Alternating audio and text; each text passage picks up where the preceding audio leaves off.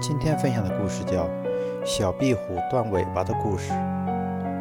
一只小壁虎被蛇咬住了尾巴，它拼命地挣扎，尾巴断了，小壁虎得以逃命。一位农夫见了，对小壁虎说：“你这可怜的小东西，刚断了尾巴，是不是很痛啊？”小壁虎含泪点了点头。来，我给你包扎上，这草药是止痛的。农夫拿出一包草药说：“不，我很感谢这痛这疼痛，因为是痛让我知道自己还活着。而且你包扎了我的伤口，它怎么能长出新的尾巴来呢？”说完，小壁虎带着钻心的疼痛爬走了。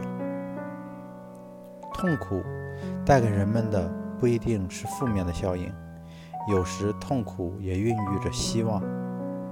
能感觉到痛苦，就说明还有知觉，还有活下去的希望。